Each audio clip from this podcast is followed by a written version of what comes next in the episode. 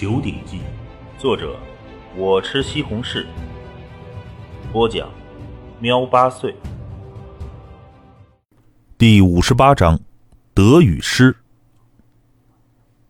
轰隆隆的大雨倾盆，那震耳欲聋的雷声也时而响起。这场大雨显然不是一时半会儿就能停的。在距离滕家庄大概一里外，一名青年正赤脚的走在泥地上，他的衣服袖子成了一根根碎布条子，裤子也完全崩裂成了布条，披头散发的他宛如一个乞丐。嘿，还真是够狼狈的。滕青山看着自己的衣着，在那避寒潭和深潭的蟒蛇怪厮杀，不禁就倾尽了全力。双臂双腿的气血强盛到极致的时候，硬是将裤子和袖子崩裂成了碎布条子。至于那双靴子，滕青山进山的时候穿着靴子，可是下到寒潭之前把靴子拖到了一旁，逃命的时候也没来得及带回来。那条大蟒蛇发疯，估计我那双靴子也被碎石压住了。哎，我这样子回去怎么见人？滕青山遥遥看着前方的滕家庄，不由得苦笑。这副狼狈样子，如果被族人们见到，估计族人们会猜测是什么事儿能让滕青山如此狼狈。嗖的一声，滕青山在暴雨里化为了一道幻影，朝着滕家庄的护庄巨木栏杆冲去。一里路，片刻就冲了过去，而后脚下一点，跃起一丈多高，轻易的就越过了这高大的栅栏。在木栅栏后是削得尖尖的一根根木桩以及房屋，轻轻一点木桩，滕青山就上了房屋的屋顶。只见他内劲运转，整个人身轻如燕，踏着屋瓦迅速潜行。幸好这一场暴雨让族人们几乎都躲在家里，加上现在时辰还早，家家户户都在忙着早饭，没人注意在这种暴雨的情况下，他们宗族的第一好汉正在房顶上赶路。滕青山的家里，青雨正在烧火，母亲袁兰正在做着面饼，忙着早饭。咦，有人进来了！袁兰惊讶的朝外看去，娘。推门走进庭院内的滕青山朝着母亲喊了一声，袁兰连忙拿起雨伞跑了过来，震惊的打量了一下滕青山，急切的问：“青山，你怎么弄的？这衣服怎么都破了？还有你的鞋子呢？”怎么光着脚就回来了？父亲滕永凡也走到了堂屋门槛处，惊讶的看着外面的滕青山。青山，你进山遇到什么了？这么狼狈？还有你的冰铁枪呢？滕永凡道。滕青山把手里的枯叶扔到一旁，便取出了包在树叶内的一节冰铁枪的枪杆，无奈一笑：“爹，没办法，就剩这么一截了。”滕永凡听了，脸色一变。自己儿子的实力他是知道的，那可是一流的武者，能让一流的武者连武器都没了一半，那之前儿子遇到的情况会何等的危险？爹，我先去洗一下，换身衣服啊。滕青山笑道：“嗯，快去换衣服，等会儿来找我。”滕永凡回答。滕青山点着头，便进了自己的屋子。凡哥，青山到底遇到什么危险了？野猪王、狼王？袁兰疑惑的询问道。滕永凡则是摇摇头：“你儿子的本事你还不知道啊？他十岁就能杀狼王了，现在就是一百头狼王都威胁不到他。他现在可是一流的武者，我还真想不到这大岩山里会有什么让他这么狼狈。”娘，快翻饼子，饼子要糊了。正在烧火的青雨喊道：“哎！”袁兰连忙跑了过去。藤青山的屋里，冲洗了一下，换上衣服，穿上鞋子，用一根绳子把头发略微束了一下。藤青山也感到了一阵神清气爽。这在古代可没有理发店，而且族人们的头发都比较长，藤青山总不能自己剃成短发吧？嗯，损失了一套衣服，一双靴子。半截长枪，换来的是这两块矿石。滕青山仔细的打量着手中的这两块矿石，两块矿石一个略大，一个略小，通体黑色，看似普通。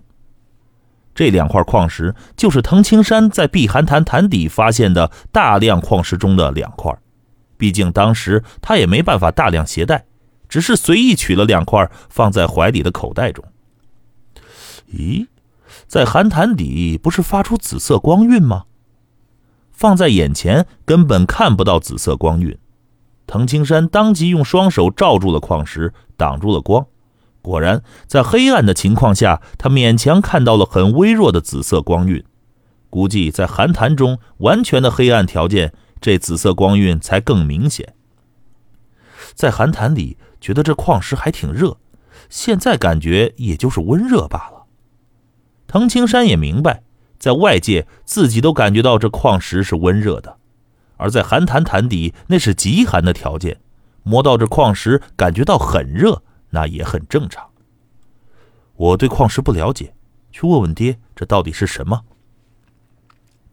藤青山把这两块矿石放在怀里，撑起了伞，就出了屋子，走过庭院，朝堂屋走去。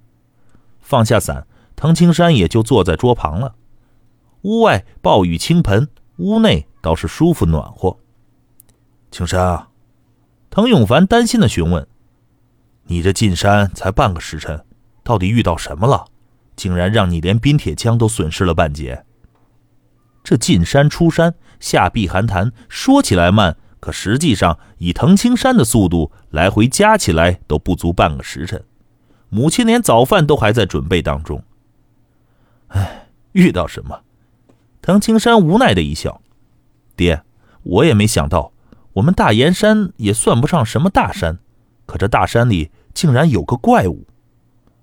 怪物，唐永凡更加惊奇了。什么样的怪物？头生银角的巨蟒，足有十余丈长的巨蟒。藤青山回忆着那条蟒蛇，依旧感到的是心惊。那条蟒蛇堪称是刀枪不入，连自己的绝招毒龙钻都只能略微破皮。要知道，以自己的力量和枪法，这枪尖的穿透力早就超过前世的众多热兵器了。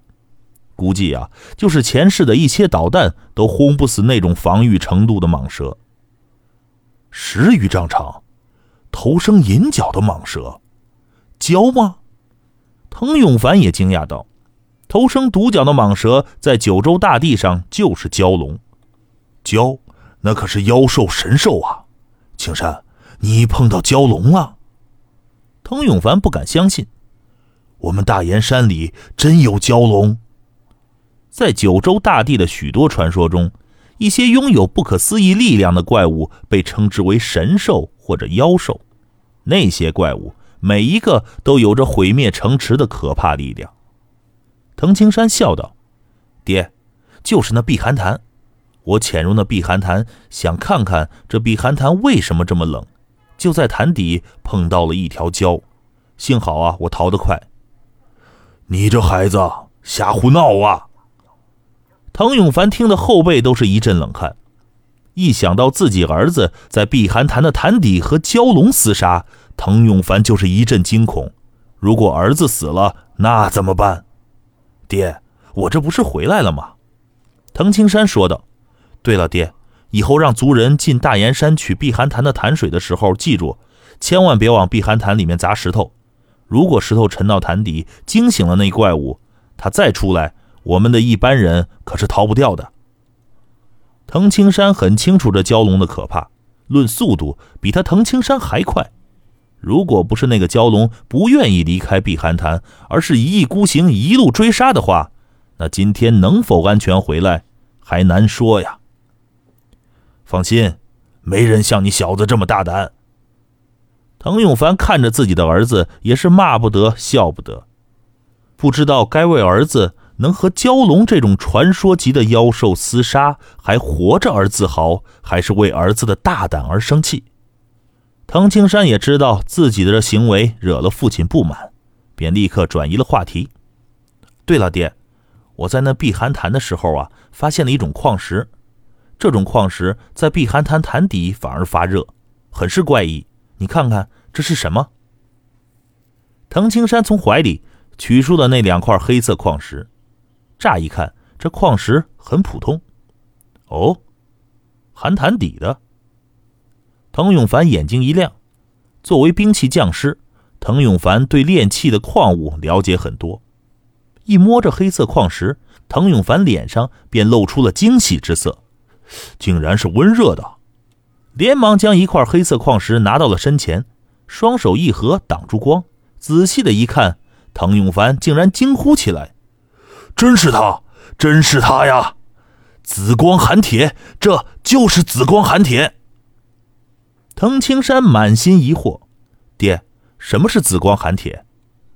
滕永凡一抬头，惊喜的看着滕青山：“青山呐，紫光寒铁你不知道，但是它还有一个名字——万年寒铁。”万年寒铁，滕青山一愣，因为他想到了一种矿石——千年寒铁。过去去过宜城万象楼，滕青山就看到过这种矿石。千年寒铁通体黝黑，而且发出冰冷寒气，价格也是极为昂贵，一斤千年寒铁需要用二两黄金购买。对，我买过万象楼里介绍各种炼器矿物的书籍，上面呀就描述过这紫光寒铁。紫光寒铁又叫万年寒铁，那是有价无市的奇宝啊！按照书籍上的书写，只有在北部草原的北方。在那寒冷的北海中，才有人侥幸发现过。这万年寒铁已经是最珍贵的寒铁了。普通的千年寒铁摸起来有透骨的冰冷，而这万年寒铁却达到了极致，反而变得温热如玉了。万年寒铁坚不可摧，炼制兵器只需要掺杂一些进去，就可以炼制成神兵利器。滕永凡激动万分，这万年寒铁价格更是千年寒铁的百倍，而且有价无市。千年寒铁的价格百倍。藤青山看着这两块黑石头，有些发愣。藤青山发现自己虽然是损失了一套衣服、一双靴子以及半截枪杆，但换来的这两块石头似乎赚了。